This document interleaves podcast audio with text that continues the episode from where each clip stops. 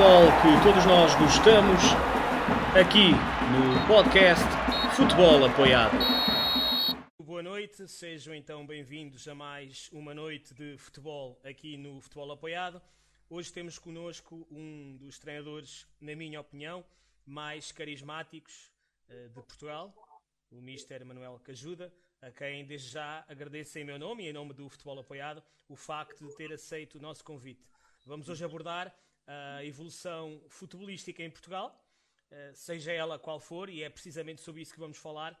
Portanto, e antes de darmos início às nossas questões, relembrar a todos os que nos seguem que uh, têm a nossa página de Facebook para poderem fazer chegar questões e também comentários ao Mister Manuel Cajuda e podem também continuar a acompanhar-nos nas redes sociais, para além do Facebook, no Instagram e também no nosso canal de YouTube.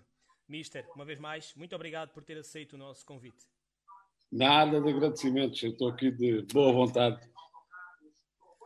Ora, Mister, como nós sabemos, o tema de hoje então é a evolução futebolística em Portugal. Antes de começarmos a, a abordar aquele que é o nosso guião, eu tenho uma pergunta da praxe para todos aqueles que vêm aqui eh, conversar comigo.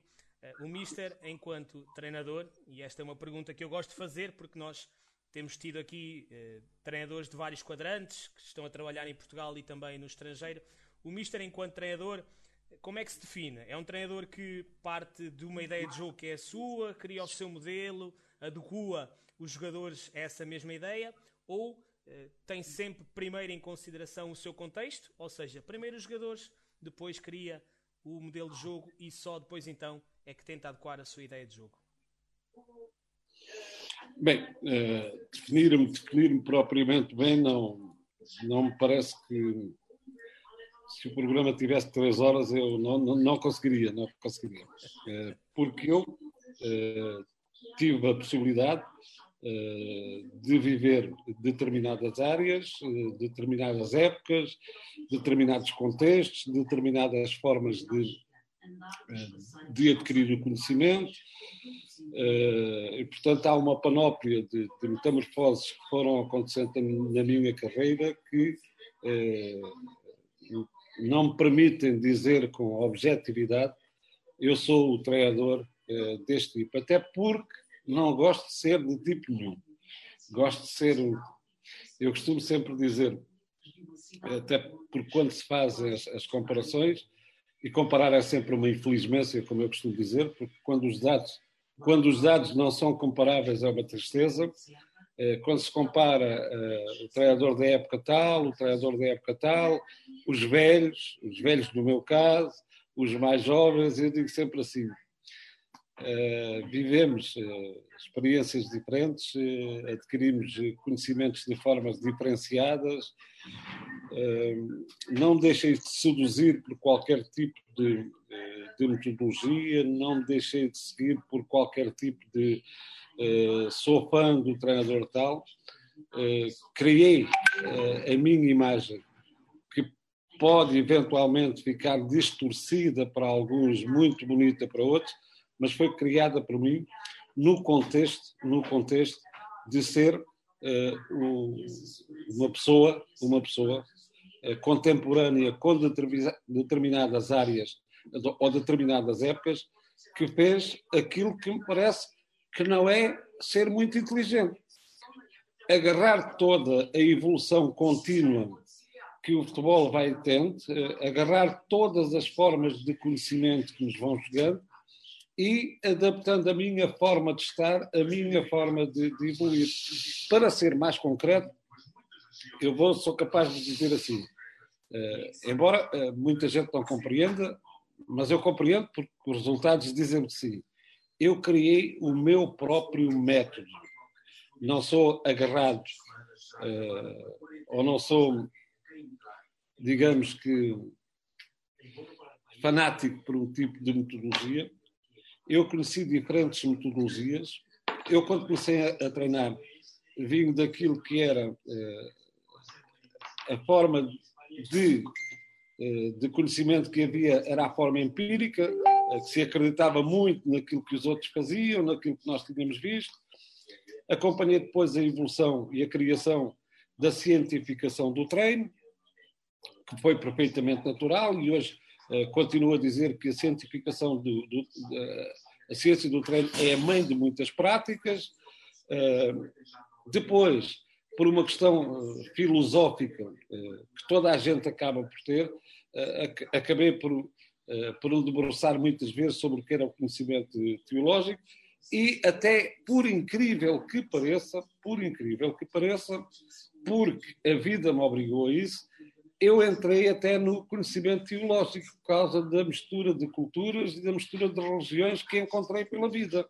Daí uh, que, sabendo de antemão que é uh, a questão teológica não é uma, não é uma, uma cientificação exata, porque vivo da fé, vivo da fé de cada, de cada religião, da forma de estar de cada religião, mas eu senti necessidade de me introduzir nela para perceber a qualidade dos jogadores que treinava, a realidade das condições em que eu treinava, e por isso eu digo, eh, a única coisa que eventualmente eh, eu costumo dizer sobre mim, e sou eu a dizer sobre mim, pode haver um bocado de vaidade, eu tenho a consciência que não sou o melhor treinador do mundo, nem de Portugal, mas tenho a consciência que sou, acima de tudo, um treinador diferente, que diz as coisas de uma forma diferente que é capaz de brincar com, com as realidades e com o conhecimento e com a prática que me leva a fazer as coisas, e, e daí a dizer sempre: o grande problema meu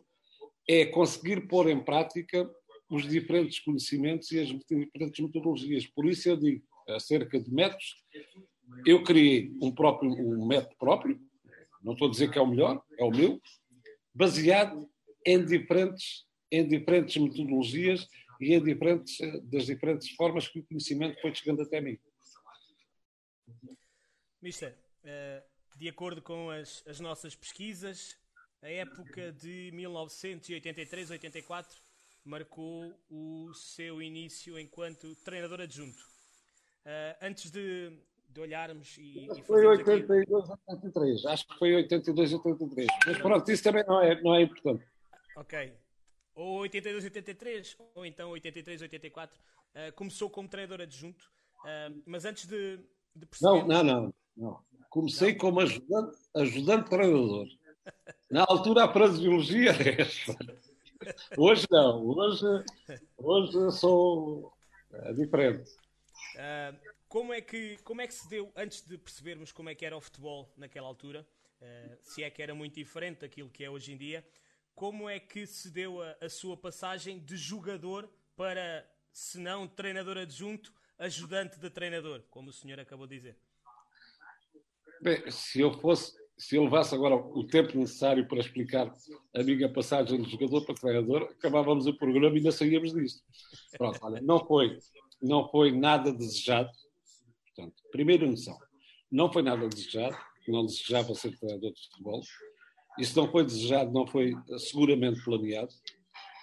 Foi uma oportunidade que eu não queria, que me bateu à porta, que eu durante 10 meses como treinador uh, adjunto, uh, ajudante treinador, na altura ajudante treinador, uh, não gostava muito, não gostava muito, mas que depois, cerca de 10, 11 meses depois de ter iniciado, achei, fascinante, achei fascinante, uh, achei que é uma área verdadeiramente enriquecedora. Uh, embora na altura eu tivesse muito pouco conhecimento, tinha a prática de ter sido jogador de futebol, tinha a vantagem de ter sido estudante e de ter já a possibilidade de, de, inclusivamente, correr para um curso superior que não fui porque não tinha dinheiro para estudar. Isto é tão simples de dizer as coisas assim. Não era, os meus pais eram humildes e, e não havia universidades ali a, ao virar da esquina. Eu ou vinha para Lisboa, ou ia para Coimbra, ou ia para o Porto. Porque no Algarve, quanto muito, eu podia ir para a praia. E na Universidade da Praia também se aprendia alguma coisa. Uh, e comecei, e então achei, achei aliciante, achei aliciante e tive uma série de noções que hoje se explicar uh, aos treinadores que têm uma vida facilitada na, na aquisição do conhecimento, as pessoas vão achar incrível. Eu, quando comecei, quando comecei tinha zero de conhecimento em termos de eh, cientificação do treino, de teorização do treino. Uh, tinha prática, a prática, mas era uma prática que eu não gostava, porque eu não gostava dos treinos que me faziam. E logo aí foi uma vantagem para mim.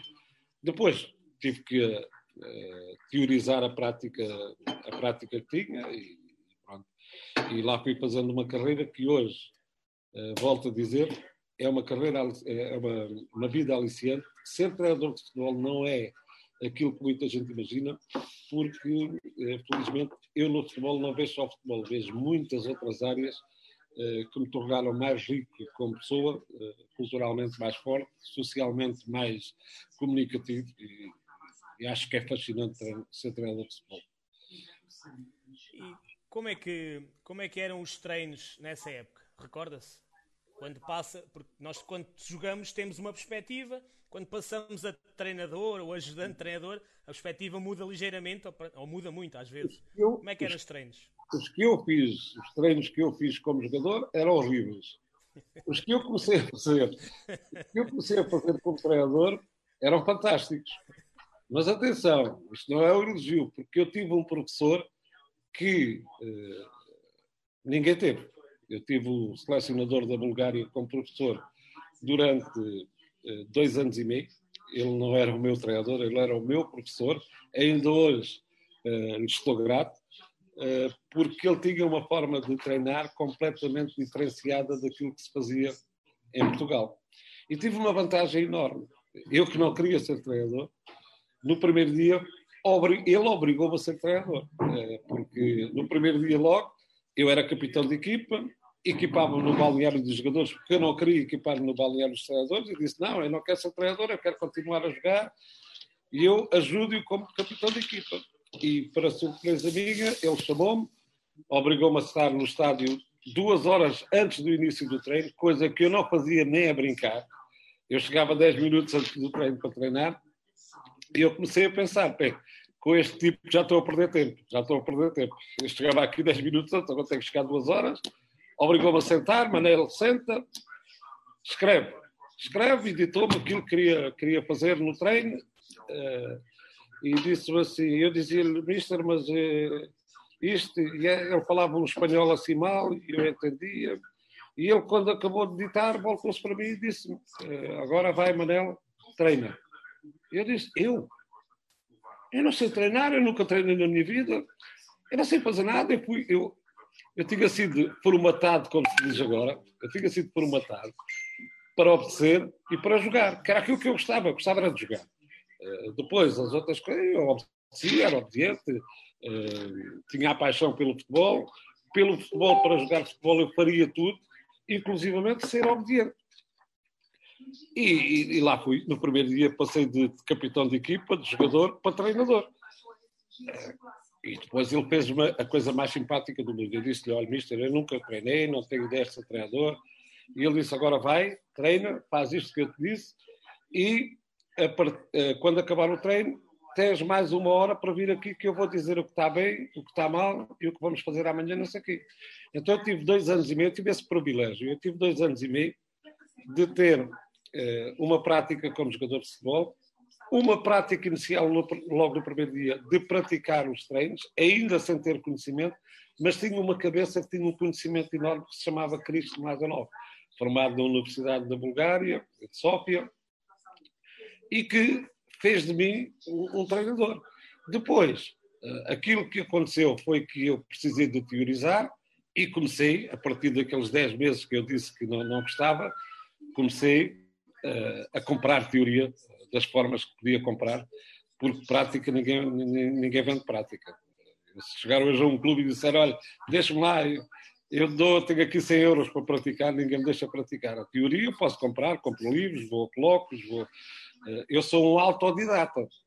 Não tenho vergonha de dizer que sou um autodidata. Mas como eu, por exemplo, olha, o Zé Saramago é um autodidata, o Ford é o, autodidata, o Abraham Lincoln era o autodidata, e por causa, não é por causa disso que o autodidata, porque o autodidata é aquele que consegue fazer evolução sem ter professores para lhe ensinar. Aprenda de uma forma própria. E eu fui aprendendo devagarinho, até porque sou um, um, um alentejano de São Travões, como se costuma dizer, eu sou algarvio, o algarvio é um alentejano de São Travões. Fui aprendendo devagarinho Olha, lá fui andando, lá fiz esta carreira assim, assim mais ou menos a brincar, como as pessoas dizem. E depois de, de ter estado como ajudante treinador, treinador adjunto, depois dá-se a, a, sua estreia enquanto treinador principal no, no Olhanense, que é o clube da sua cidade natal. Como treinador não, principal. Não, a primeira vez que fico como treinador principal é mesmo no Farense, na primeira divisão. Ainda é mesmo no Farense. É mesmo no Farense. O Norte acabou por sair. Ah, okay. Mas atenção, atenção que não fui eu que pus o Norte na rua. Porque vamos contar um pormenor interessante que ninguém sabe. Os resultados não correram bem. Eu acho que era mais pela minha responsabilidade do que propriamente pelo senhor Meladanov, mas o treinador principal teve que sair. E então eu sou forçado outra vez a ser treinador, outra vez não, eh, já tinha sido forçado a ser ajudante treinador, depois força-me a ser treinador principal. E eu pus como condição, que foi aceito, que o senhor Meladanov saía, mas ele ia ajudar-me até ao fim. Então, eu passei a treinador principal e o Sr. Mladonov, todos os dias, até a final do campeonato, todos os dias ia ao campo, como se fosse o treinador principal, ajudar-me, orientar-me. Isto é a coisa mais bonita que pode acontecer em futebol, porque eu nunca substituí o Mladonov. Eu limitei-me a ficar num lugar que era dele, eh, por causa de, de mudanças que quiseram fazer, mas ele nunca abandonou e durante aquela fase em que se pensa que eu tive sozinho, eu não, nunca tive sozinho, tive sempre o meu mestre a aconselhar-me. Ele ia ao meu balneário, ele ia lá todos os dias, ele ia como se tivesse os treinos e continuou, continuou a ajudar-me. Isso é, isso é impecável. E como é que se dá, como é que foi a sua estreia ao serviço do, do clube da, da sua terra, do Olhanense, enquanto treinador principal? Recorda, recorda bem isso? Como é que foi essa época? Recordo, recordo. Uh, foi assim, eu, eu, eu depois comecei a ser treinador e entendi que, uh, entendi que uh, teria um tempo normal para ser adjunto. Eu tive três anos adjunto, no final da época tivemos, quando eu contei isso do lado novo, fiquei a substituir, ofereceram-me ofereceram um lugar de treinador principal, os jogadores pediram, o Gil, que era campeão do mundo, o Carlos Alhinho, o Alexandre, aquela malta toda pediu-me para eu continuar, o Mesares, toda a gente a pedir para eu continuar porque gostaram muito de trabalhar comigo, mas eu tive a clarividência necessária e aqui a ambição não me matou, porque eu considero a ambição uma palavra muito falsa. falsa. A ambição é falsa. E eu disse ao Sr. Fernando Barata que, uh, desculpe, mas eu ainda não me sinto competente para ser treinador principal. Eu preciso de fazer mais um ano como treinador adjunto já tinha feito dois anos e meio, eu preciso fazer mais um ano como treinador adjunto. Porque eu ainda não cheguei ao ponto em que eu quero estar como treinador. Estava no início daquilo que era a minha teorização de, eh, da prática, ou o início, para ficar mais bonito, da cientificação do treino para aquilo que era a minha prática. E voltei a adjunto, com a particularidade de, o Sr. Fernando Barata disse-me, uh, então escolhes tu o treinador para trabalhar contigo. Então, o adjunto escolheu o treinador principal. Eu escolhi o Fernando Mendes, na altura, que tinha sido meu treinador e que me tinha dado tanta porrada no trabalho físico que conseguiu fazer de mim jogador de futebol. E por isso, eu, por gratidão, escolhi-o a ele, voltei a trabalhar um ano com ele.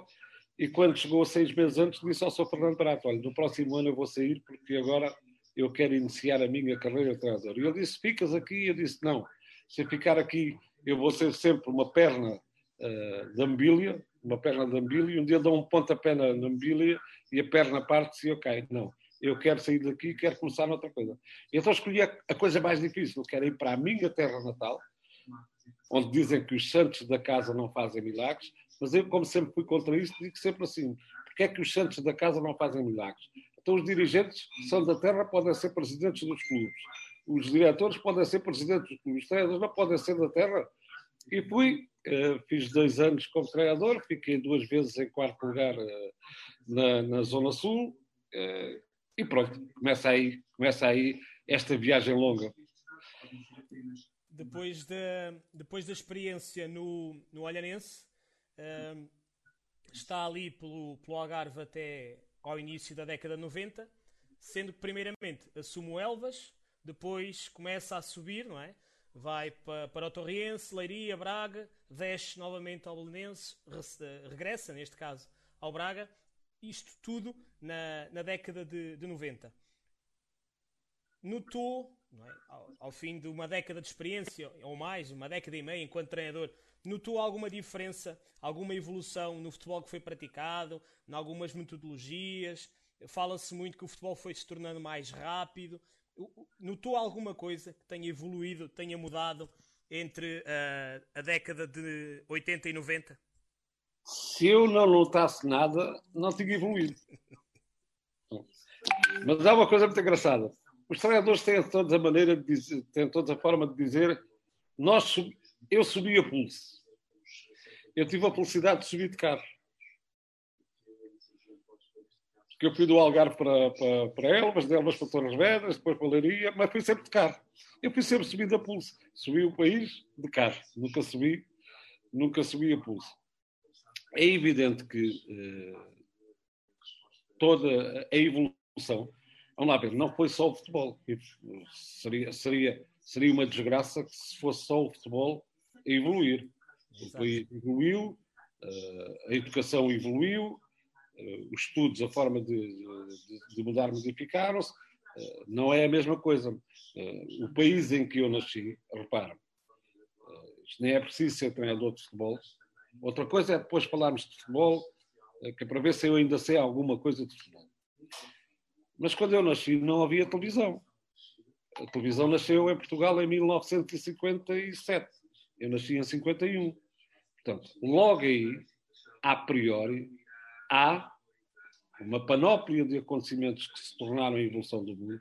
Hoje, veja, por exemplo, só se eu sou ignorante por causa disso, por causa de ter, ter sido, como se diz, contemporâneo com diferentes fases da vida.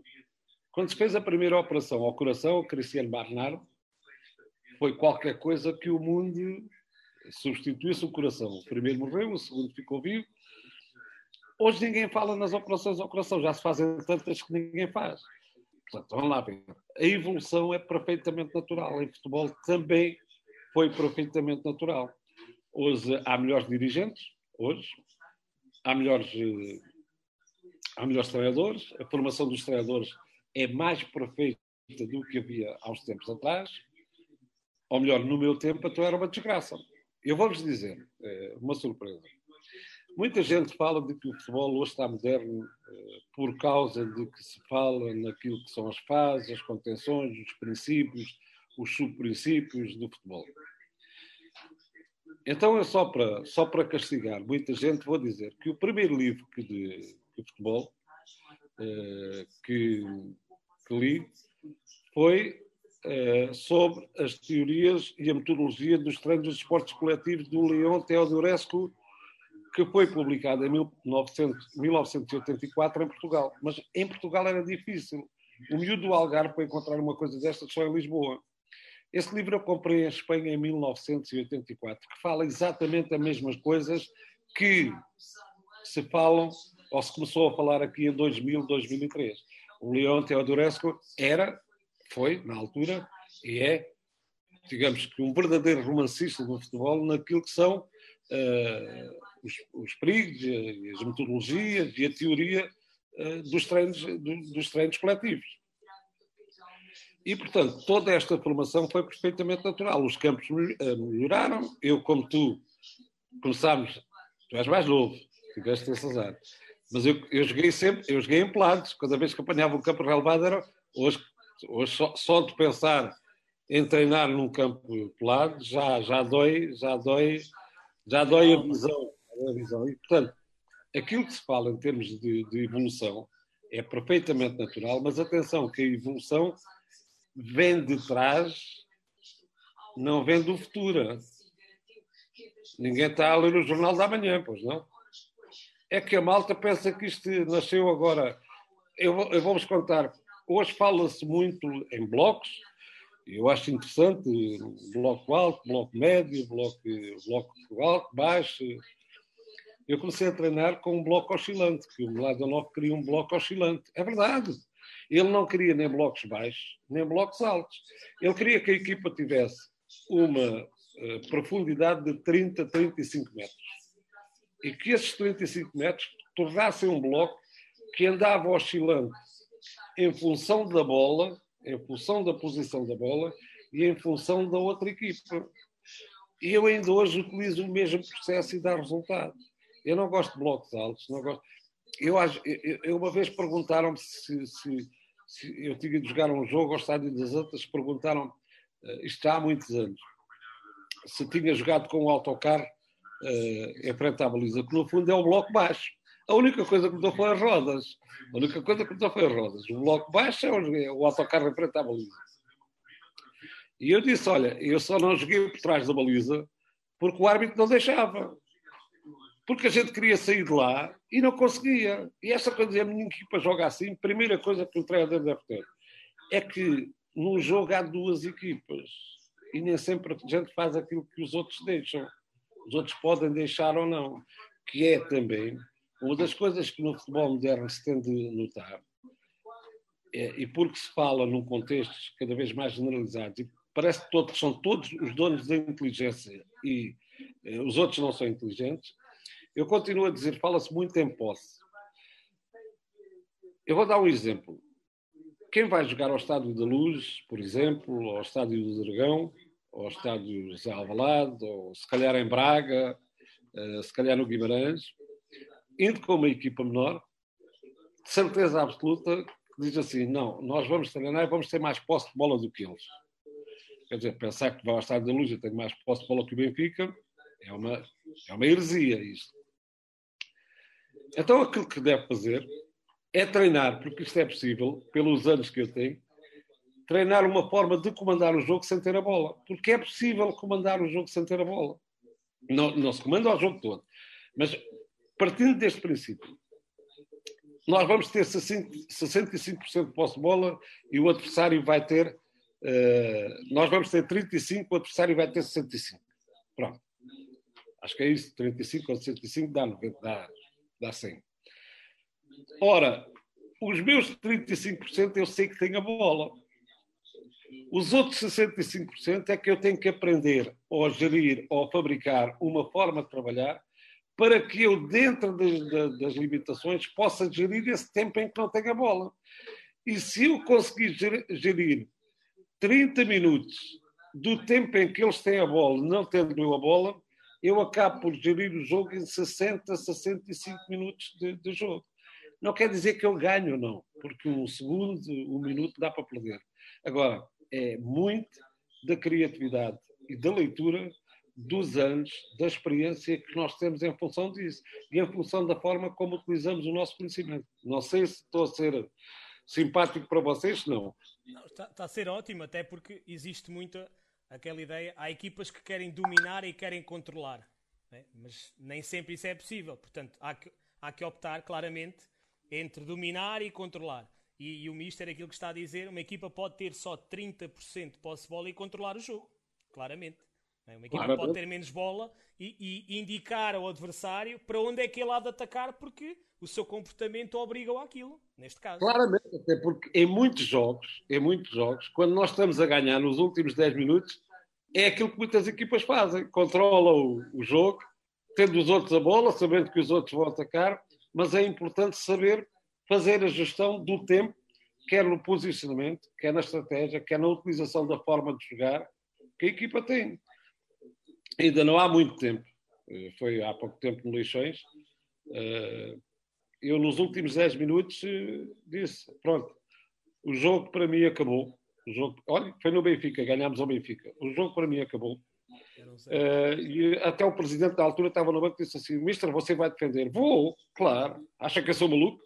Que 80 minutos, já fiz o gol, eles estão a carregar. Espera aí, o jogo agora mudou. Estes 10 minutos agora mudaram. Isto vai acabar eu vou funcionar assim. E foi assim que ganhámos. É evidente que se eu tivesse perdido o jogo, teriam dito covarde, foi defender, não sei quem, não sei quem. Eu gosto muito de dar um passo em frente, em termos de, de teoria, em termos de, de atitude. Eu gosto muito de dar um passo em frente. Mas atenção, que ninguém me leva a dar um passo em frente quando eu estou à beira do precipício. Ah, ninguém. Isto, o penalti, o penalti, vamos lá ver, o futebol é tão importante, tão importante hoje, o, o futebol é tão importante hoje, que um penalti devia ser o presidente a bater o penalti. É verdade. Está tão importante hoje que eu, eu por mim, se um dia me dissessem assim, penalti, epá, está tudo com medo, ó oh, presidente, vá lá você bater. É. Não gostam, as pessoas não gostam da maneira simples como eu falo de futebol. E ser simples não é ser simplista. São coisas diferentes. E eu falo de futebol porque o futebol, é, o futebol não, não, não, é o ténis, o futebol não é, não, é, o futebol é um desporto de massas feito pelas pessoas populares. E eu tenho alguma dificuldade de estar a enganar as pessoas, como por exemplo aí há dias aconteceu, não há muito tempo, com, com a minha mulher. Estávamos a ver um jogo na televisão e ela perguntou-me, então, mas eu ando aqui há 40 e tal anos a ver os jogos de futebol, vou contigo. Mas que raio de jogo é este entre linhas que eu não vejo linhas nenhumas no campo? E eu disse assim, olha, peraí, isto é confuso para mim, quanto mais para ti. Então, para ti, as ligas são só. Estás a ver aquela liga, é a grande área. Pronto, estas são as ligas. Ficas satisfeito assim? Porque isto é uma coisa tão clara como coisa. Eu faço uma comparação muito, muito gira. Uh, eu faço esta comparação nos termos de, comparáveis, porque as comparações são sempre complicadas. Falar de futebol parece-me os comentadores na televisão a falar de touradas. Uma coisa é falar de touradas, outra coisa é estar dentro da arena. Porque dentro da arena é que é uma complicação do caraças. Agora dizer que a bandarilha ficou mal, mal, mal posta e dizer que deveria ter é, feito a pega desta maneira assim assada, lá dentro da arena é que é a coisa. E o futebol é exatamente a mesma coisa. Porque eu digo assim, eu uma vez fui jogar ao Porto também, com o Elvas, com o Elvas para a Taça de Portugal, e na altura não se, não se tinha essa fraseologia. A altura que havia era sai da área, caraças! Sai da área, caraças! E os jogadores do Elvas diziam assim: Ó, oh, mister, envia-los outra vez, envia-los outra vez. E eu, eu ria, eu ria assim. Eu lembro de dizer: Olha, chamei a polícia para pedir ajuda, uma coisa qualquer, porque não venham dizer que eu sou brincalhão na minha profissão, que não sou. Eu sei o que quero. Uma das coisas que eu escolhi na minha vida foi a primeira coisa que eu queria saber era aquilo que eu exatamente queria saber. É preciso saber aquilo que a gente quer aprender. Não me estão a ver agora estudar medicina numa altura destas. Seguramente vou estudar que, os fatores que me deram o futebol. E a, a forma como vive o futebol e como vive o futebol é uma forma apaixonada, mas é uma forma simples. Eu teria todo o gosto em falar em, em contenções, em, em, princípios de jogo, em princípios não sei quem. Eu, quando pergunto dos princípios, porque às vezes vejo que isso é uma sabedoria fantástica, de princípios, subprincípios e sub-subprincípios. Isso atrapalha muita gente e faz com que muita gente não perceba nada de bola. Fico com a ideia que eu percebo muito de bola. Eu prefiro falar uh, das coisas simples, uh, princípios de jogo. Olha, depende da hora que a Federação marcar, pode ser às sete e um quarto, pode ser às oito, e, e divirto-me assim, porque há uma coisa que ninguém me vai obrigar. É que eu, eu não sou obrigado a andar de fato e gravata e andar sempre intelectualmente como um treinador. Tenho o direito de rir, de viver, de ser feliz e de fazer felizes os meus jogadores. E de fazer felizes os meus jogadores. E de fazer felizes os clubes que eu treino. E então vejamos uma coisa: em todos os clubes que eu passei, eu tive sucesso. Tive sucesso no Braga, tive sucesso no Vitória de Guimarães, tive sucesso no Marítimo, tive sucesso no Leiria, tive sucesso no Zabalec, tive sucesso numa série de equipes. Subi quatro vezes a divisão. Deixa-me fazer as coisas como eu quero. Agora sou obrigado a dizer transição. Eu continuo a dizer contra-ataque. Não me levem a mal de eu dizer contra-ataque, porque eu não levo ninguém a mal de dizer transição ofensiva ou transição defensiva a, propósito da, da, sua, da sua maneira de, de, ser e de estar no futebol, nós mais, mais lá para a frente vamos tocar aqui no, no assunto do, do abraço às árvores.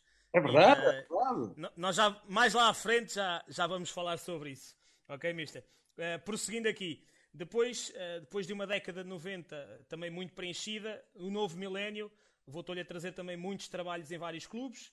Uh, falando apenas de Portugal neste caso. Braga, início do milénio, Leiria, Marítimo, Beira-Mar, Naval, Vitória Sport Clube, Leiria, Olhanense, uh, Académico Viseu e Leixões. Há, há aqui uma questão que, que eu gostava de, de lhe colocar. Recorda-se mais ou menos em que altura é que, por exemplo, uh, a observação do adversário começou a ser importante para si e se é que começou a ser importante para si, se calhar a primeira pergunta é essa. Em que, em que momento é que o futebol português começou a reconhecer a observação do adversário como uma, uma ferramenta importante para a preparação do jogo? E o Mister, em que momento é que começou a adotar isso também naquilo que era a sua forma de, de preparar os jogos? Eu lamento ter que desiludir uma série de modernistas. uh, e, portanto, o eu dizer que fazia observações, primeiro, acredito mais nas observações à minha equipa do que à equipa adversária. E já explico porquê. Podem não concordar, mas é a maneira como eu trabalho. E por começar a acreditar primeiro, em, eh, nós estávamos na altura no Olhanense, no Olhanense, portanto há 32 anos, já eu trabalhava com observações porque tinha um adjunto que ia todos os meses ao, ao norte aprender com o professor Dr. Zé Neto, que trabalhava no Porto na altura, sobre aquilo que eram uh, as observações que incidiam particularmente na minha equipe.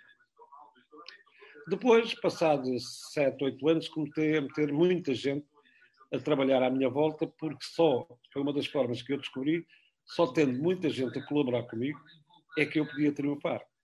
Eu não, eu não iria ganhar numa guerra sozinha, eu teria de ter muita gente competente à minha volta, e comecei, na, eh, na altura, não, não eram observações, era espiar o adversário, como a gente costuma dizer. É, a fraseologia foi mudando e cada um fazia relatórios à sua maneira, papéis, papéis muito mal escritos, mas observávamos. Só que tive uma particularidade. Pessoalmente, nunca acreditei e não acredito em observações ao adversário. Ou digamos, acredito em 75% das observações que faz o adversário. E porquê? Porque, sendo eu conhecedor e sendo eu partidário de estratégias diferenciadas em relação à forma de jogar de uma semana para a outra, isto sem alterar o, modelo de jogo, a ideia de jogo, e sem alterar os sistemas táticos, há muita maneira de criar estratégias diferentes com os mesmos jogadores. Por exemplo, eu vou-lhe dizer assim: há 15 dias atrás mandei que os cantos fossem observados na equipa adversária. E agora, como se diz agora, diz assim: ao canto aberto e ao canto fechado. Isto dá-me vontade de rir. Há a bola, bola, bola aberta e a bola fechada. E eu pergunto, quando houver um dia a bola rota, vai ser uma confusão do caraças, ninguém se vai entender. E os cantos são marcados assim, são marcados assado. E se o treinador da equipa adversária mudar nessa semana? Eu vou dizer, Ana, convém termos conhecimento, convém sabermos a estrada, que é para saber a velocidade a que andamos. Porque quando, quando há um acidente, não é a estrada nem é o carro que é culpado, normalmente é o condutor. Portanto, eu quando vou para um lado, tenho que ter cuidado com a estrada, tenho que ter cuidado com o carro, porque de um momento para o outro as coisas coisas. Já tenho viagens do norte para, para o sul, em que de um momento para o outro chove, começa a chover torrencialmente. Então, quer dizer, as condições são alteradas. As observações devem ser feitas para nós termos o máximo de conhecimentos da equipa adversária mas não para ficarmos fiéis depositários deles e pensar que vai ser assim. Isto vai ser assim. Porque há uma coisa que se chama, e cada vez se dá menos importância, principalmente agora, que é a estratégia e a leitura, a leitura que os treinadores fazem durante o jogo. De vez em quando há mudanças, mudanças que são eh, quase insignificantes, que mudam todo o contexto do jogo. Portanto, uh, uh, observações sobre a minha equipa? Sim, muitas. Porque ainda sou dos treinadores que pensa desta forma. Num jogo qualquer, eu ponho a minha força. Se eu não conseguir pôr a minha força, então eu modifico. Agora, isso leva a que eu ponha a minha força em função da, do adversário que eu vou jogar. Eu, se for jogar com, com uma equipa Braga, Benfica, Porto e Sporting, eh, com o Leixões, não vou chegar ao Alvalade e dizer assim, não, vou pôr a minha força. Eu vou tentar preservar a minha força uh, o mais contido possível para depois poder utilizá-la ou não. Agora, isto é uma forma de ver futebol. As pessoas dizem assim, não é, não é sabedoria. Eu, acerca da sabedoria, digo-vos uma coisa muito simples. Conhecimento é uma coisa, conhecimento é uma coisa. Conhecimento é, por exemplo, saber que o tomate é um fruto. É verdade ou não é? Conhecimento é saber que o tomate é um fruto. Sabedoria é não metê-lo numa salada de frutas. Porque senão dá cabo da salada toda. E as coisas têm de ser vistas assim também no futebol. Porque isto ninguém é dono de ninguém. Ninguém é, é o super sumo disto tudo. E a vivência e aquilo que nós vamos cultivando e vamos bebendo, a cultura desportiva que vamos bebendo, ela é diferenciada. O futebol não tem nada a ver com, com quando eu comecei a jogar.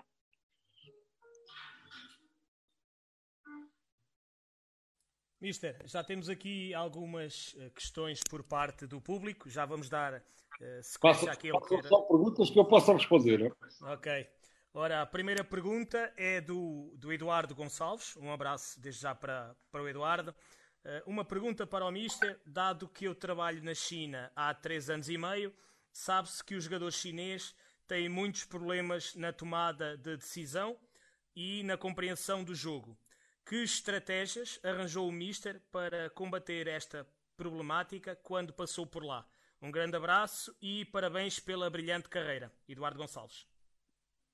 Ora, obrigado, Eduardo Gonçalves. Uh, obrigado pela pergunta.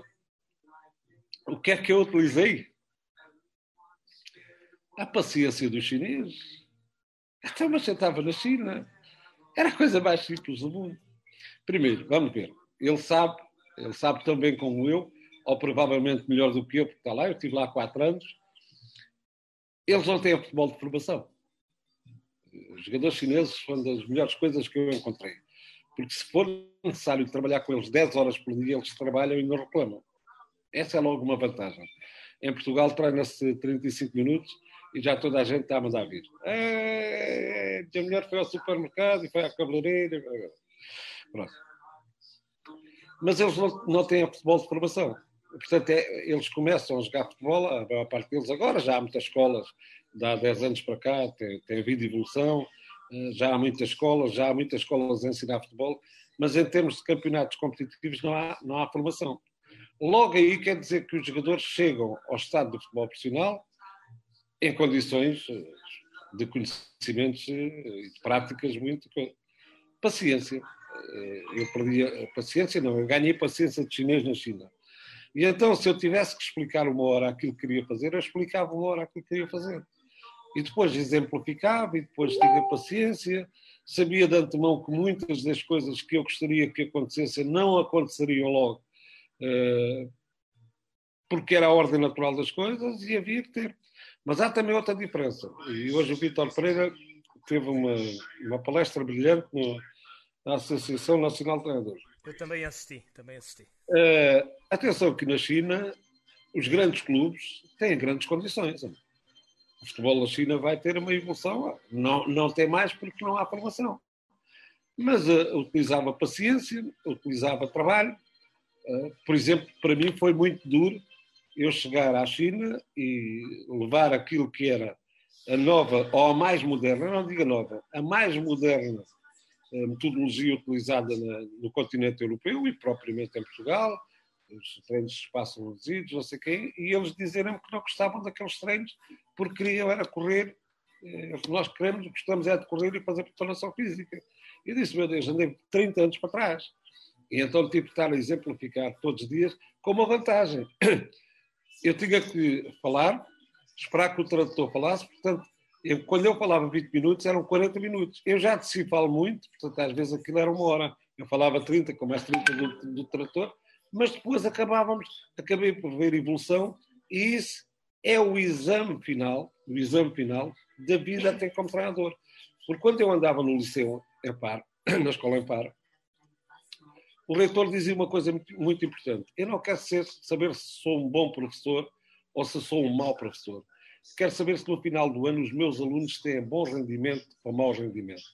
E eu agarrei-me a isso porque, enquanto era estudante, eu também não estudei para ser burro. Eu estudei para utilizar as coisas melhores. E agarrei-me a isso. E no futebol fiz a mesma coisa. Eu quero lá saber se sou bom treinador, se sou mau treinador. Eu quero saber é se tenho rendimento no meu trabalho e se os meus jogadores têm evolução ou não. Como eu tive a sorte, e considero realmente muita sorte, de ter tido sempre bons trabalhos, bom rendimento e ter formado, por exemplo, das minhas mãos, 36 jogadores internacionais, eu quero lá saber se me chama bom treinador, se, se, se é mau treinador, se o Timanel está cheio, se não está cheio. Olha, divirtam-se à vossa maneira, que eu divirto-me convosco. Mister, continuando então aqui com, com as perguntas do público. Ora, só aqui procurar. David Floriano Barbosa, um grande abraço para ele. Também já aqui passou pelo, pelo eu nosso conheço, painel. Pronto, por isso mesmo. Uh, ele diz que gostaria de dar os parabéns ao Futebol Apoiado pelos excelentes programas que nos tem proporcionado e pede-me para lhe perguntar, Mister, o que é que achou do Fórum de Treinadores em 7, onde o Mister esteve em dezembro último? Achei que foi uma chatice. Só eu é que falava, não deixava ninguém falar, a malta ficou cansada. Não, achei, achei fantástico, achei, achei, achei muito bom. Achei que foi uma. Uh... Vamos lá ver. As pessoas pensam que eu não faço isso. Eu sou muito egoísta. Eu não pareço, mas sou muito egoísta. Eu, quando vou lá, não é para ensinar, é para aprender. Pô. Porque é assim, eh, nunca se sabe quando é, quando é que eu passarei a ter uma, uma evolução como palestrante. Por esse país fora, pelo mundo fora. O mundo é tão grande que dá para fazer palestras em todo lado. Então, estas que faço é para aprender. E aprendi muito nesse dia. Aprendi. Tive lá um treinador que. Eu não me recordo agora o nome dele, que era um rapaz que tinha tido um problema, que foi uma lição de vida fantástica. Uh, e foi, eh, foi interessante, porque foi num meio pequeno e as pessoas aderiram com uma, com uma, com uma vontade, um brilho nos olhos deles. Era, era, é, e isso é que dá alegria, porque uma das coisas que o palestrante deve fazer, primeiro que tudo, é identificar-se com uh, as pessoas para quem vai inserir a sua palestra. Aliás, isto tem muito a ver com aquilo que é a criação. A criação, não. Eu não gosto de criação, gosto mais da palavra idealização do modelo de jogo ou de uma forma de jogar. E para além de todas as coisas que cada um quer dizer intelectualmente para dizer que sabe mais, eu digo uma coisa muito simples. A idealização do, do, do modelo de jogo ou de uma forma de jogar, como se quer dizer, começa no, no momento em que a gente pega nisto, que é uma esferográfica, para assinar o contrato. E as pessoas dizem, mas assinar? Pois, antes de assinares o contrato, é bom que analises, e muito bem, eu repito outra vez, analises muito bem o local, o local onde vais inserir o teu trabalho. Porque uma coisa é treinar o Vitória de Guimarães, o Vitória, e outra coisa é treinar o Leiria. Os sítios onde vamos inserir o nosso trabalho são complexos e devem fazer parte, muito antes de nos debruçarmos sobre as questões táticas, as questões técnicas, as questões psicológicas, as questões físicas. É melhor olharmos um bocadinho ao contexto onde vamos inserir o nosso trabalho. As razões políticas, os últimos anos de sucesso, os últimos treinadores que tiveram, todas estas coisas. A propósito do, uh, do colóquio que foi lá feito, considerei brilhante. Com uma vantagem, às vezes os colóquios com menos visibilidade são os melhores. E também com uma particularidade: quando é para ir a aldeias pequenas, os craques nunca querem ir, porque não há televisão e não há jornais. E por isso é um luxo cada vez que me convidam para um meio pequeno para fazer uma, uma coisa assim. Porque as pessoas merecem consideração e as pessoas merecem respeito. É mesmo isso. Acho que o David deve ter, deve ter ficado satisfeito com, com a sua resposta, como é óbvio. Um grande abraço para ele. Temos aqui outra questão do André Fonte, um abraço também para ele, um excelente central que, entretanto, quis abandonar cedo a carreira dele. Ele diz: Mister, fugindo um pouco ao tema, alguma vez na sua carreira teve a oportunidade de treinar a Académica de Coimbra? Se sim, porque é que não se proporcionou? E se algum dia surgir esse convite, uh, gostaria de treinar um histórico do futebol português e procurar fazê-lo regressar à Primeira Liga? Pessoalmente, uh, anseio por esse dia há muitos anos. Felicidades, Mister. Um abraço. O André Fonte. Olá, Fonte. Uh, olha, a académica foi sempre um sonho para mim. Um sonho que eu nunca consegui realizar. Vou começar pela história. Quando eu acabei aqui uh, o curso e depois as secções preparatórias ao Instituto, eu queria ir jogar para a académica, porque era, na altura era a académica dos estudantes. Exatamente. E os meus pais, o meu pai principalmente, não me deixam ir, porque o menino da província. Pronto, nós, uma família de humilde, tiveram medo que eu me tivesse perdido e eu tinha um desejo enorme de ser jogador da académica já com 17 anos, porque queria tirar um curso superior, mas a vida, a vida ensinou assim. O meu pai, os meus pais não autorizaram nessa altura e eu fiquei sempre com o nó na garganta de nunca ter uh, jogado na académica. Quando fui uh, ao terceiro lugar uh, com o Vitória, o Vitória de Guimarães, toda a gente perguntou se eu ia para um grande, porque eram anos fantásticos, dois quartos lugares no Braga, terceiro lugar na Vitória de Guimarães, um brilhantismo total ao nível daquelas equipas. Quando é que eu chegava a um grande? E eu disse: não, eu gostava de treinar, era a Académica, o Chaves e o Vitória de Setúbal. E ninguém percebeu, quer dizer, chamaram uh, não, tem, não, não tem ambição. Eu estou farto de dizer que ambição não é condição para ser treinador de futebol. Os meus amigos são padeiros, carpinteiros, trolhas e têm ambição. Ah, nós é que temos na mania que os treinadores de futebol é que são ambiciosos. Mas, é que, mas há alguma lei que diga. Não temos tempo, senão íamos ver a Constituição toda. Há alguma lei na Constituição que diga que o, que o tipo mais velho não pode ter ambição? Há alguma lei que diga que um tipo mais velho não pode ter uma ideia nova? Então, eu não posso ter uma ideia nova porquê? E então, eh, nunca tive a felicidade, que era para mim uma felicidade enorme, de treinar a académica. E algumas vezes até sei que o meu nome foi ventilado, mas por isto ou por aquilo não fui. Não fui, tenho pena, tenho desgosto, mas que gostar, gostava. Se gostar, gostava à brava, como se costuma dizer. Mas isto não vai já por gosto, isto vai, isto vai por. Isto vai por como é que se por, por patrocinadores. Muitos, muitos, muitos treinadores agora não precisam, não precisam ter um grande currículo, basta ter um fundo diga assim: nós pomos aqui o dinheiro, mas queremos este treinador. Ninguém acredita nisto, mas isto é verdade. Mister, se calhar esse, esse seu comentário já serve aqui de, de resposta a uma pergunta do João Ferreira que eu lhe vou colocar.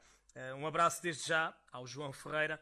Ele pergunta: Mister, acha que a evolução futebolística uh, faz com que o Mister não esteja, por exemplo, neste momento na Primeira Liga ou existirão outros fatores? O Mister acabou de mencionar a questão do, do patrocínio, que é um, uma expressão curiosa que eu ainda não tinha ouvido. Um treinador ter um patrocínio ou ter um patrocinador. Uh, na não, sua opinião. Fazem parte de fundos, os fundos vão e dizem: não, nós, nós investimos aqui e queremos este treinador. Isso já me aconteceu a mim duas ou três vezes e, fui, e não fui eu o treinador, foram, foram os outros. Tudo bem. Passado, passado quatro meses, tiveram que mandar o homem embora porque o perfil, o perfil eu, eu, eu vou lhe dizer muito. Esta história do perfil treinador, eu felizmente não tenho perfil. Eu não tiro fotografias de lado, nem olho. Eu olho de frente.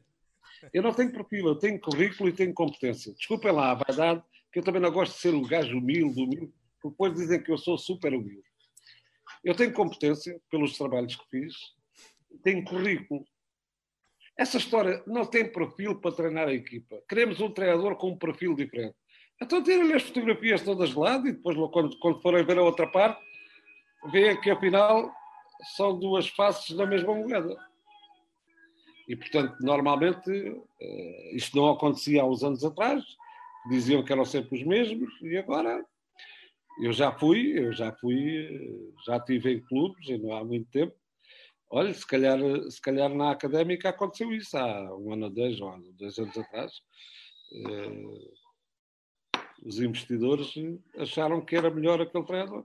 E como os investidores é que sabem o que querem para, para, para os seus investimentos, acho natural, não me incomoda. Uh, repara uma coisa: as pessoas dizem assim, se eu, se eu não acho que devia estar na primeira divisão, então, mas eu tive 23 anos seguidos na primeira divisão. Acham que eu sou saudosista? Eu quero lá saber se é primeira divisão, se é segunda divisão. Eu, eu trabalho da forma que quero e onde quiser e quando me sentir feliz. Agora, se acham que eu não tenho competência para a primeira divisão, vamos lá ver. A última vez que eu estive na primeira divisão, aqui em Portugal, A última não, depois estive no Olhanense e no. Mas a última que estive num clube em condições, eu fiquei em terceiro lugar e fui à Liga dos Campeões Europeus. E depois fui-me embora para o estrangeiro. Portanto, eu não era um treinador sem mercado. Agora, que culpa tenho eu que as pessoas digam, o gajo viu, viu nascer a ponte Salazar, que hoje se chama 25 de Abril. Epá, culpa tenho eu que tenha trocado o nome àquela porcaria também. Também quero ver que eu sou culpado dessas coisas. Culpa tenho eu de ter visto nascer, é, há dias falando nisso, uh, culpa tenho eu de ter visto as transmissões sem fios, que começaram em 1980 com 1 giga, depois em 1990 passaram para 2 gigas, depois no ano 3000 passaram para 3 gigas, em 2010 passaram para 4 gigas e agora já vamos nos 5 gigas, ainda não acabou o período dos 4 gigas. E agora pergunto eu, que culpa tenho eu de ter visto nascer o primeiro giga? E os gajos que só viram nascer o quinto estão todos orgulhosos. Os gajos só viram nascer o quinto estão todos orgulhosos. E dizem que eu sou atrasado mental porque eu vi nascer o primeiro, o segundo, o terceiro e o quarto. Quer dizer, eu conheço cinco, sou atrasado mental e estou ultrapassado. Quem conhece um é adiantado mental. Espetáculo. Isto é, é. Eu estou a falar convosco.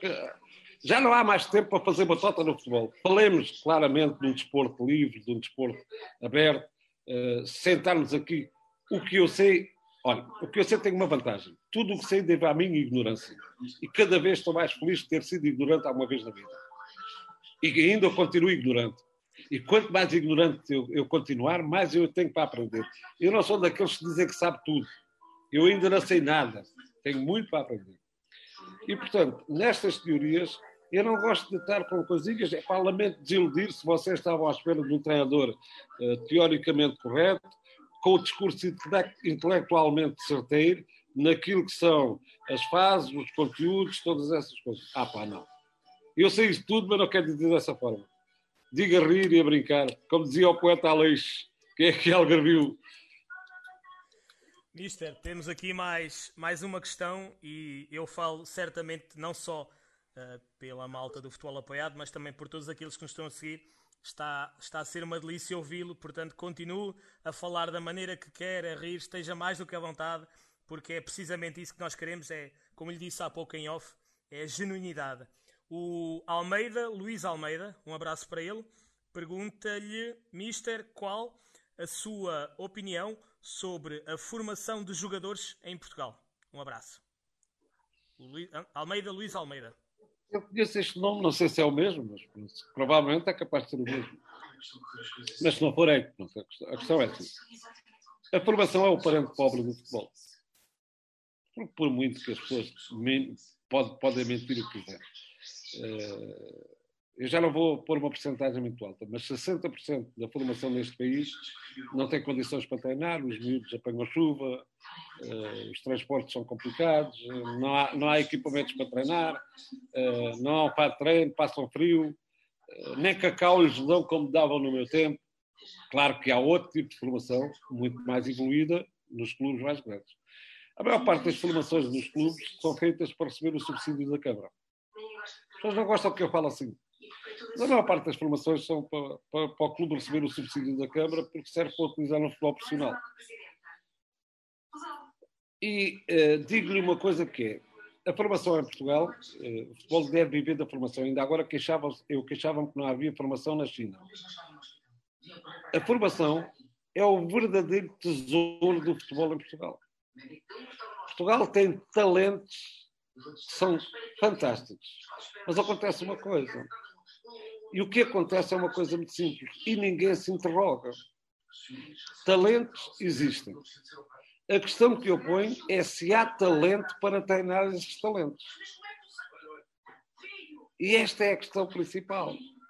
Talentos, o que falta aí são talentos nas camadas jovens dos clubes da aldeia, dos clubes da vila, dos não sei quem, dos clubes populares, dos torneios populares, dos, dos torneios de futebol de 11. O que falta aí são talentos. O grande problema que eu ponho na formação é se existe talento para treinar esses talentos. O que quer dizer, se existe talento nos treinadores para treinar esses talentos. E normalmente vê-se que os escalões de formação são os, treinadores, os treinadores eh, menos qualificados. E ainda com a agravante estão a pôr uma série de professores que formatam os miúdos de tal maneira que eles, em vez de jogar à bola e de aprender a jogar à bola, começam a aprender cedo demais e a ficar agarrados às questões de, de, ideologia, do modelo de jogo, dos sistemas táticos, da globalização uh, da, do conhecimento, ficam baralhados. E quando, e, e quando chegam ao futebol, já vão uh, castrados daquilo que é a criatividade, a genuidade, o prazer de jogar a bola. É a minha opinião. Eu não estou aqui para ter opiniões nem a favor nem contra, tenho a minha opinião. Não concordo, não concordo, eu digo. Mister, mais uma questão aqui por parte do público. Hugo Cajuda, um abraço para Hugo Cajuda. Eh, qual é, para o Mister, o melhor treinador da história do futebol a nível mundial? Quem é esse gajo, pá? Uh, ele trata-o por tu, portanto, qual é para ti? Portanto, eu presumo, e pelo sobrenome, que seja alguém que lhe seja próximo. O que ajuda. Um abraço para ele. Esse gajo que tem, tem, é difícil falar para ele. Primeiro, primeiro é o meu melhor uh, admirador. Depois é o meu melhor conselheiro. Depois é o gajo que manda em mim. Eu já não mando nada. Está tudo, está tudo invertido. Esta, esta coisa está tudo. E depois tem uma coisa. Uh, gosta muito de mim. É meu filho. É meu filho. É, é um filho fantástico. É um filho que eu uh, terei sempre uh, que estar grato. Mas o melhor treinador do mundo, para mim... O, neste caso... Vamos lá ver. Eu não sei se é o melhor do mundo, mas é aquele que eu gosto mais. Uh, mas nisto ficamos sempre divididos, porque uh, os treinadores não são todos iguais. Mas uh, Guardiola. Guardiola. Eu gosto muito do Klopp, uh, tem uma forma de jogar agora, mas fascina-me o Guardiola por uma razão muito simples. O Guardiola não é o dono do tic-tac, não é o criador do tic-tac. Esse, esse tic-tac, esse futebol, foi criado por uh, Renus Mitchell, no, na Holanda, quando criou a Ajax e depois aquela seleção holandesa de 74. Foi depois aperfeiçoado por uh, Johan Cruyff, no Barcelona. Foi depois super aperfeiçoado uh, por Guardiola. E isto aqui vai em contra daquilo que eu vos disse quando eu queria um método. E eu vou dizer porque é que queria um método. Que não é o mesmo método do Guardiola. É de longe, não, não vamos fazer comparações. É o método que ajuda. Porque eu achei fascinante que o Guardiola tenha criado um método próprio. Não é ele o pai, mas ele aperfeiçoou.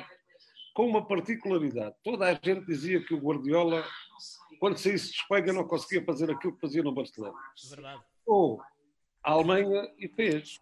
Chegou à Inglaterra e fez.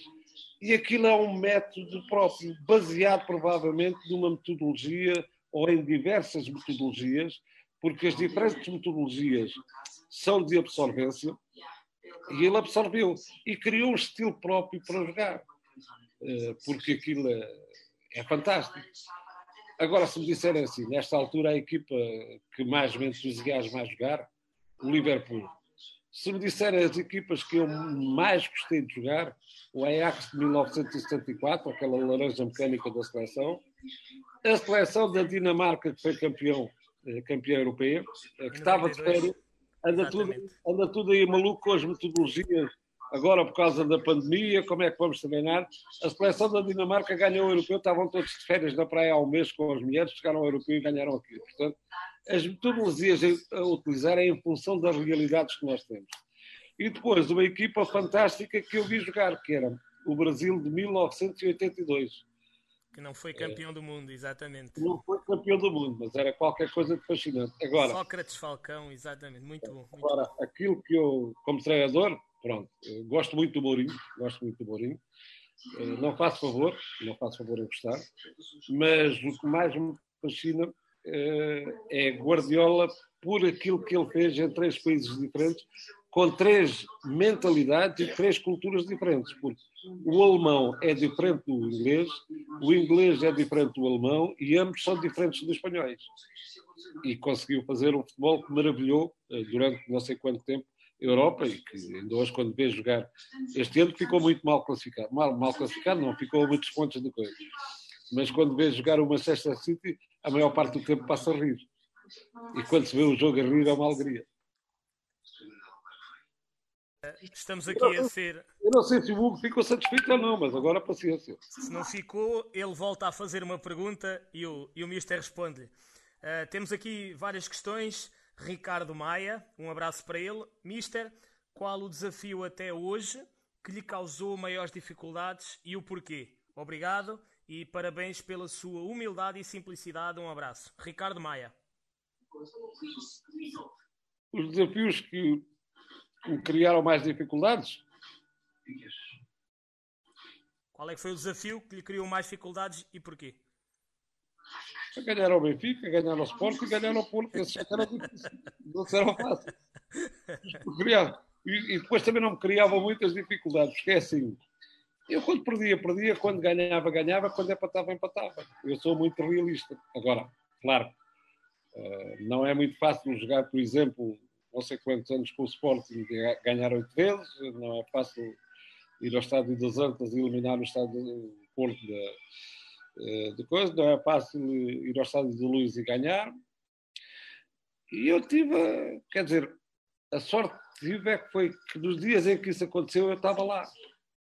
Tive tanta sorte que eu disse tudo. O autocarro se esqueceu de mim, porque se tivesse esquecido de mim nessa altura, eu não tinha passado por isso.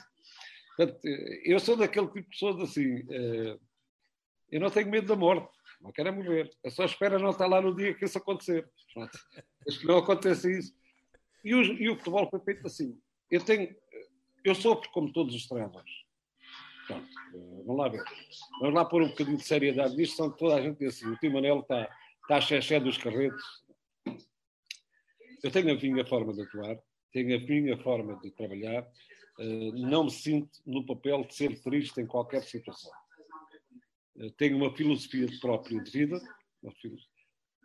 e essa filosofia diz-me uma coisa: no dia em que eu perder um jogo e chegar a casa e não jantar, eu, em vez de uma derrota, tenho duas. É que perco o jogo e perco o jantar. Isso não é válido.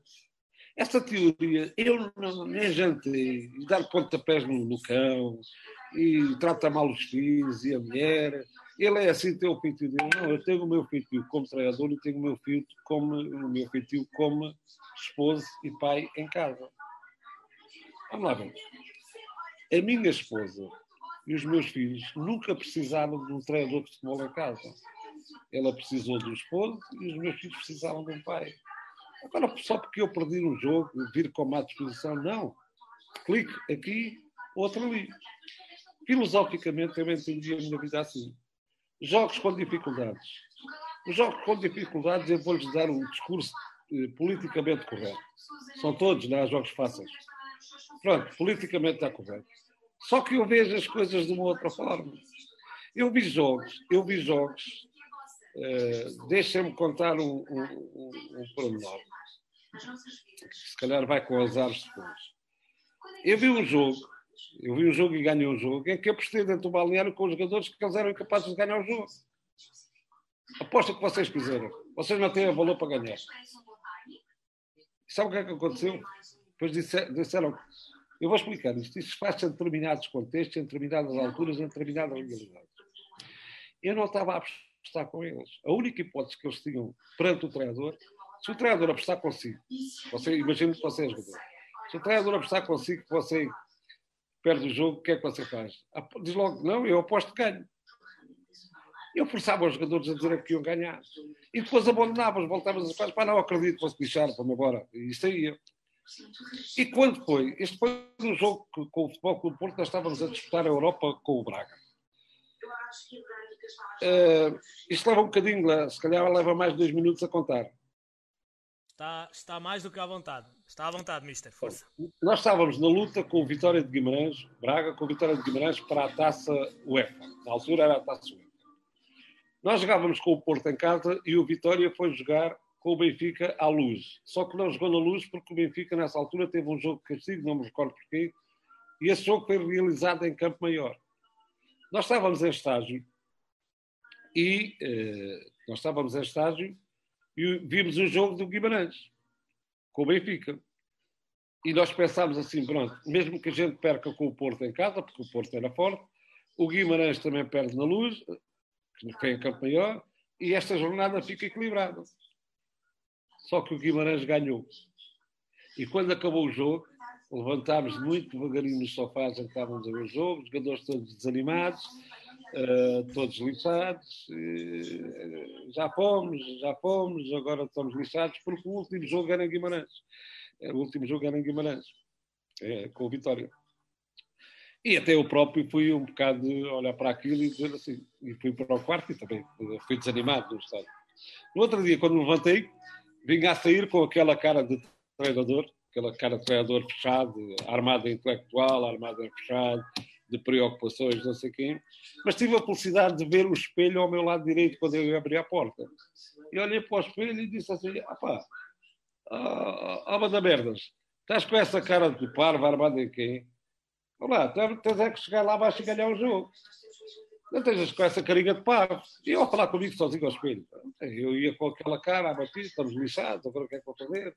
Armado em preocupações e, e armado em coisas, concentração. E disse, não, o caminho está inverso. E quando chegou ao pequeno almoço, vim pelas escadas, vinha a bater palmas e a cantar sozinho. Malta, já está, já está a ganhar, tarde vamos ganhar o jogo, não sei o quê, não sei o quê. E os jogadores olharam para mim com aquele ar dos jogadores como que diz assim, pá, o Di Marelo está mesmo passado, está doente, tem de ser internado. Eu vi aquela coisa toda. Bem, e logo a partir daí mudei a estratégia toda.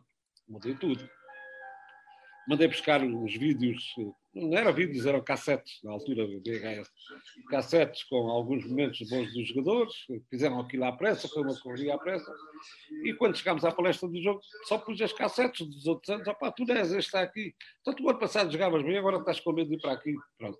As pessoas vão entender isto como psicologia, chama-lhe o que quiserem, chama-lhe patetice, eu só sei a coisa.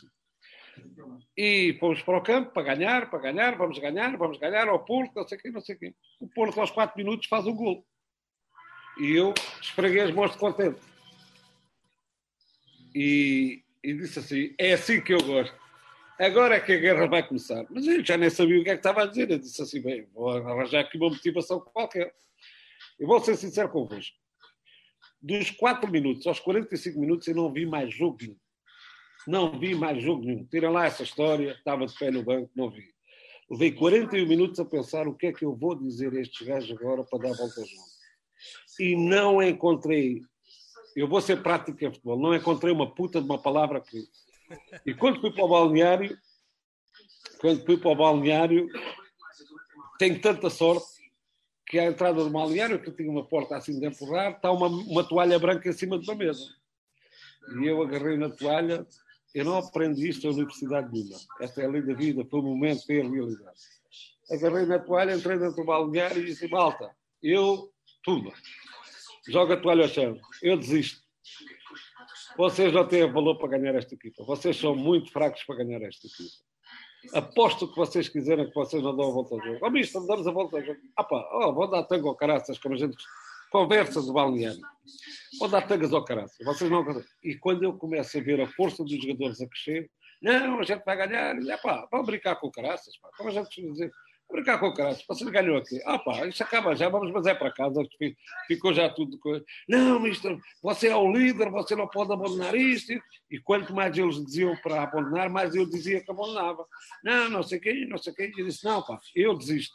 Vocês não dão a volta ao jogo. Até que houve um momento que eu disse assim: não, pronto, vocês acreditam que ganhou o jogo? Então eu vou à frente, outra vez. Se eu sou o líder, se eu sou o chefe, se eu sou não sei quem, eu vou, à, eu vou à frente da frente. Se é para apanhar pedradas, eu vou à frente. Se é para apanhar tomatadas, eu vou à frente. Eu vou, mas vocês prometeram ganhar. E fomos. Começou a segunda parte, aos 12 minutos, 1 a 1. Aos 20 e tal, não posso recordar agora a altura dos jogos, 2 a 1 nós a ganhar, e eu levantado no banco a dizer aos jogadores: pá, malta, calma. E os jogadores diziam aquilo que era a coisa mais gira do mundo. Ó, oh, mister, esteja calado agora que este jogo pode acabar à meia-noite, que a gente já perde este jogo. E eles diziam: esteja calado agora, não atrapalha esta merda. Diziam eles: não atrapalha esta merda. Estas são as vivências que os treinadores têm vergonha de contar. Moral da história: nós ganhamos, e fomos à Europa. Agora, se me disserem foi por contar histórias, olha, então passam os outros a contar histórias. Mister, nós, nós já iremos à, à questão da, do abraço às árvores. Eu quero muito que o Mister nos conte isso, mas temos aqui muitas questões, boas questões, e eu, eu quero colocá-las ao Mister. João Faria, um abraço para ele. Uh, na sua opinião, Mister, qual é, uh, qual é a sua abordagem prioritária numa equipa sua, tendo de escolher primeiro para trabalhar? O que é que trabalha em primeiro lugar? A organização defensiva ou ofensiva? E ele tem aqui uma outra questão que é se o Mister concorda que hoje em dia se fala muito da parte ofensiva do jogo do que se fazer com bola e por vezes não se consegue, por estar sempre a olhar para aquilo que é o ataque, não se consegue ver também a beleza uh, que está presente na arte de bem defender. Eu, se calhar vamos perder na, se calhar vamos perder na pergunta, mas a primeira coisa que eu vos quero dizer é que aquilo que eu sei de futebol hoje não interessa se ser muito, se ser pouco. Eu acho que ser muito pouco ainda. É uma coisa que as universidades não dizem, as entidades formadoras também não dizem, nenhuma entidade formadora diz, nem a Associação Nacional de Treinadores, nem ninguém, fazem uma série de cursos. E há uma frase que devia ser, eh, digamos que a introdução a qualquer curso de treinador de futebol, que é esta, muito simples se o futebol fosse uma disciplina, nunca mais acabavas o curso. Pronto. Eu não concordo minimamente com essas teoriazinhas que os professores ex fazem de que primeiro trabalha a fase ofensiva, depois trabalha a fase defensiva e depois não sei quê. O que é que se trabalha primeiro e o que é que não se trabalha primeiro. E dou-vos um exemplo pela experiência que tenho de futebol. Eu, quando fui para a Tailândia, quando fui para a Tailândia, a equipa tinha uma média de 2,3 gols sofridos por jogo. Quando eu cheguei lá. É evidente que, olhando aos números, percebi logo que aquela equipa pelo menos sofria mais de 3 gols. 2 gols, 3 por jogo, aquilo sofria uma série de gols. Portanto, defini como prioridade a prioridade que tinha. Eu não sou daquela, tens de trabalhar isto primeiro tem prioridades, o futebol tem prioridades como tudo na vida. Quem quiser seguir os livros, que siga os livros. Epá, eh, pronto, faça tudo como vê nos livros. Eu não faço nada. Eh, os livros a mim deram o consumo que eu pude tirar deles. Eu não sou obrigado a fazer o que eles querem. Eu sou obrigado a ler um livro e continuo a dizer: o conhecimento que se tira dos livros é aquele que cada um consegue tirar. Não são o que os livros me dizem, tens de fazer isto às sete da manhã ou tens de fazer às oito é bom que saibas o que é que tens de fazer, mas depois escolhe a hora que tens de fazer. E o livro não disse nada. E aquilo que foi a minha prioridade foi tratar do plano de organização defensiva. Isto para dar um exemplo. Não é que fosse essa prioridade. Bom, se eu prendo dois gols, eu tenho que marcar três para ganhar, para ganhar o jogo. Senão estou lixado. E então comecei por prioridades a trabalhar aquilo que era mais importante. Diziam futebol de ataque, há treinadores de ataque, há treinadores de defesa. E eu comecei a treinar aquela que era a minha primeira prioridade, a organização defensiva. E, passado dois jogos, eu tive quatro jogos sem sofrer golos. Quatro jogos sem sofrer golos. O que é que eu pensei? Erradamente, e a experiência todos os anos vai dizendo as coisas, quando eu pensei que tinha os princípios e os subprincípios daquilo que era a organização defensiva estabilizados, e ia começar a trabalhar outros. Pronto, aqui já aguentei, agora vou trabalhar os outros. No jogo a seguir, aos 20 minutos, estava a perder 3-0. Quando eu pensei que os princípios, os subprincípios da organização defensiva estavam todas coisas, por isso eu disse assim: calma, que isto agora é preciso. E perdi esse jogo por 5 a 3. Acabei perdendo ainda por 5 a 3. Mas aos, aos 20 minutos, eu que tinha estado 4 jogos sem sofrer golos, aos 20 minutos estava. Isto é uma lição. A lição é assim: o futebol não é, é uma disciplina linear. O futebol não é um desenho onde a gente faz o risco e o risco continua lá, a não ser que se apague. Mas quando fizeres o risco, não mudas o risco de um lado para o outro. Apagas e fazes outro. Agora, pô-lo assim e fazê-lo assim, e o futebol não é linear. O futebol é complexo e imprevisível. As pessoas pensam que eh, só têm o conhecimento Uh, quem, quem andou na, na faculdade, que eu não andei na faculdade, então tinha dinheiro. Pronto. Mas fiz a minha formação da forma mais bonita. Um dia, uh, o meu filho é que me está a andar lá cabo da cabeça, quer que eu escreva um livro. Mas se tiver de escrever um livro, tem de ser um livro bom, em que possa deixar as pessoas espantadas como é que eu atingi este patamar. Vamos lá ver. Quem está a falar convosco, quem está a falar convosco, é um menino brincalhão fez 564 jogos na primeira divisão como treinador principal. Não, 60 foram como adjunto. Fez 1.300 jogos por esse mundo fora.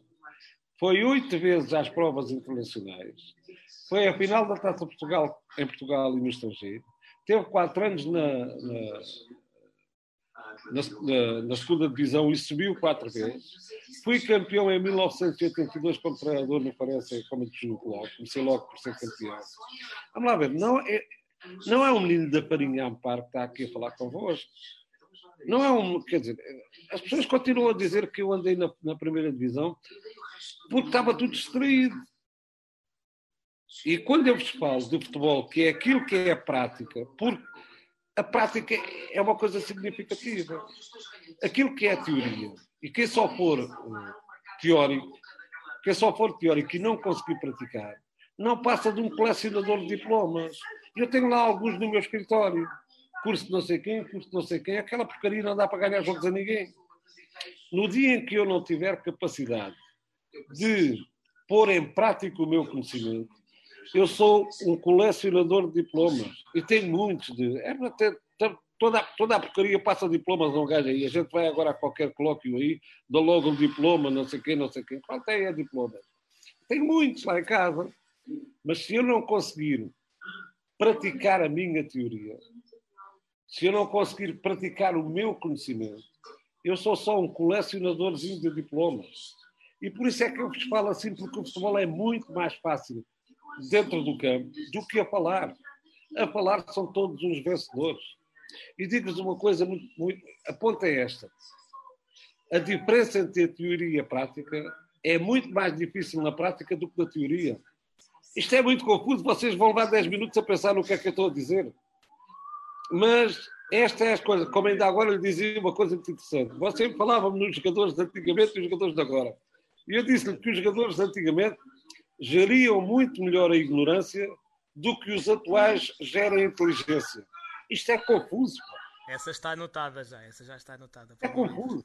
E, portanto, para falar de futebol, adquiram o conhecimento e ponham-no em prática. Mas ponham-no em prática não é perder, é ganhar. Porque eu ganhei. Eu fiz a minha formação e a, pergunta, a única pergunta que me fazem é, é dizer assim: Mister, não tem, não tem desgosto de não ter chegado a um grande. Não, não tenho desgosto nenhum não tenho frustração nenhuma. Tenho desgosto, é, por exemplo, não ter treinado académica, por exemplo, como falámos ainda agora. Agora, uh, eu tenho filosofia própria e faço aquilo que quiser à minha vida. Eu não faço a minha vida para os outros, embora os outros sejam importantes.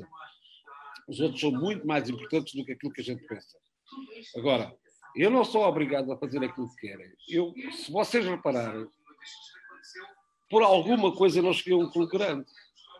Porque nenhum treinador chegou a um clube grande com melhor currículo do que eu. Nenhum. Vão lá darmos volta aos papéis todos, vou aos 00, vou aos 23, 23, aos 44, não sei quanto, vou ao, ao, ao futebol apoiado, dê lá, dê, dê, façam as estatísticas que. Ninguém chegou a um grande com melhor estatuto do que eu. Se eu não cheguei, foi por uma coisa qualquer. E se eu, quando estava no, no top, com Vitória de Guimarães no terceiro lugar, melhor classificação de sempre, e pela primeira vez, eu vou lhe dizer, a minha alegria, o meu sucesso, é uma coisa que não tem justificação. Só qual é o meu grande sucesso? Foi ter conseguido encher quatro vezes o estádio de Vitória. Ninguém conseguiu. Sabe qual é o meu sucesso? Foi aumentar o número de sócios do clube em 8 mil numa época. O meu sucesso não foi ter ido à Liga dos Campeões. O meu sucesso foi ver aquele palco cheio quatro vezes e sabe porque é que estava cheio? Porque as pessoas gostavam. Este é o verdadeiro sucesso. Mais medalha, menos medalha. Imagino que eu tinha ganho uma série de medalhas e tinha ganho uma série de troféus e depois, quando eu morresse, vendiam aquela porcaria toda, punhavam aquela porcaria toda. É pá, deixa lá isso em paz. Mister, temos aqui uma questão do Tiago Conde, um abraço para ele. Ele pergunta-lhe qual foi o segredo para a subida de divisão categórica do, no Vitória Sport Clube, Vitória Guimarães, em 2006-2007 e no ano seguinte o apuramento europeu. Foi, bastou apenas ter bons jogadores? Isto é a questão que ele aqui coloca. Tiago Conde. Não. Uh, aquilo que é mais importante no Vitória, parece que vou bajular, mas vou falar a verdade. E quem fala a verdade não merece castigo. Aquilo que é mais importante em qualquer sucesso no Vitória é a massa adepta do Vitória. Quando eu vim para o Vitória, eu vim dos Amalek. O Vitória estava em muito má situação. Estava na segunda divisão, em muito má situação, a perder, a perder, a não conseguir equilibrar as situações. O que é que me levou a ir para o Vitória? Eu tinha estado oito anos no adversário no adversário de raiz. E adorava, adorava, acho que é os derbys mais bonitos que existem neste país.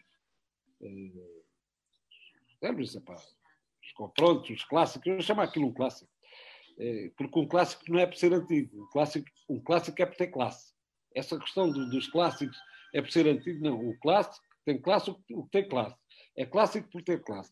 E aqueles jogos têm classe, à sua forma têm classe. Eu, durante os oito anos que estive no, no Braga, uh, habituei-me a admirar a massa adepta do Vitória. Admirava aquela, aquela guerra, aquela, aquelas coisas, admirava-me aquilo, aquilo fascinava-me. E quando veio o convite para ir para o Vitória, eu aceitei logo. Passámos um momento difícil.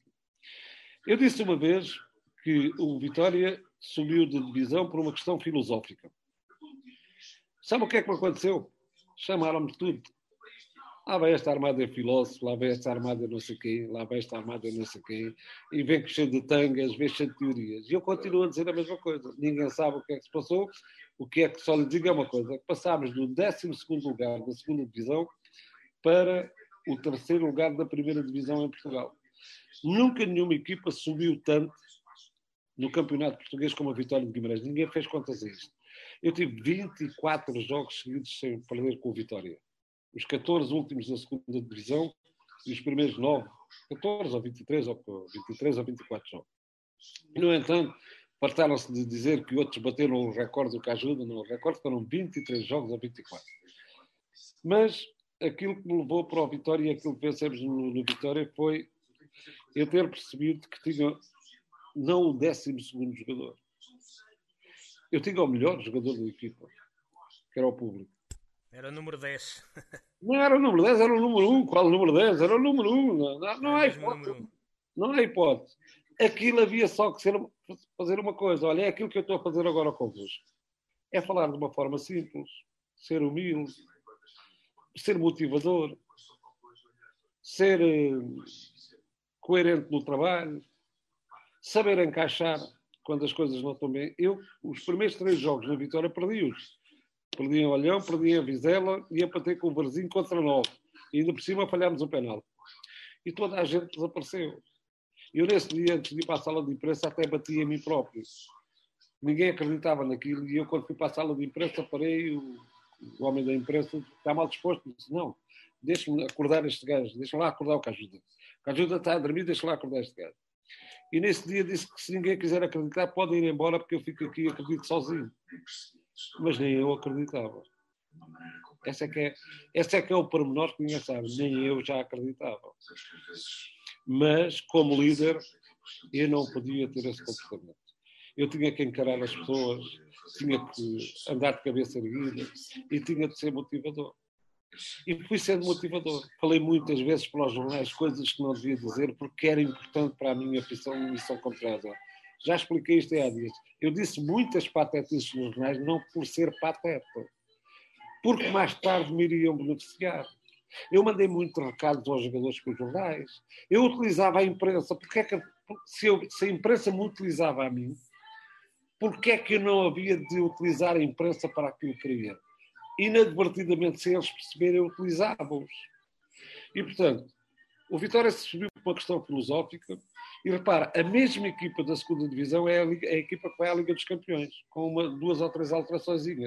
Não há grandes mudanças.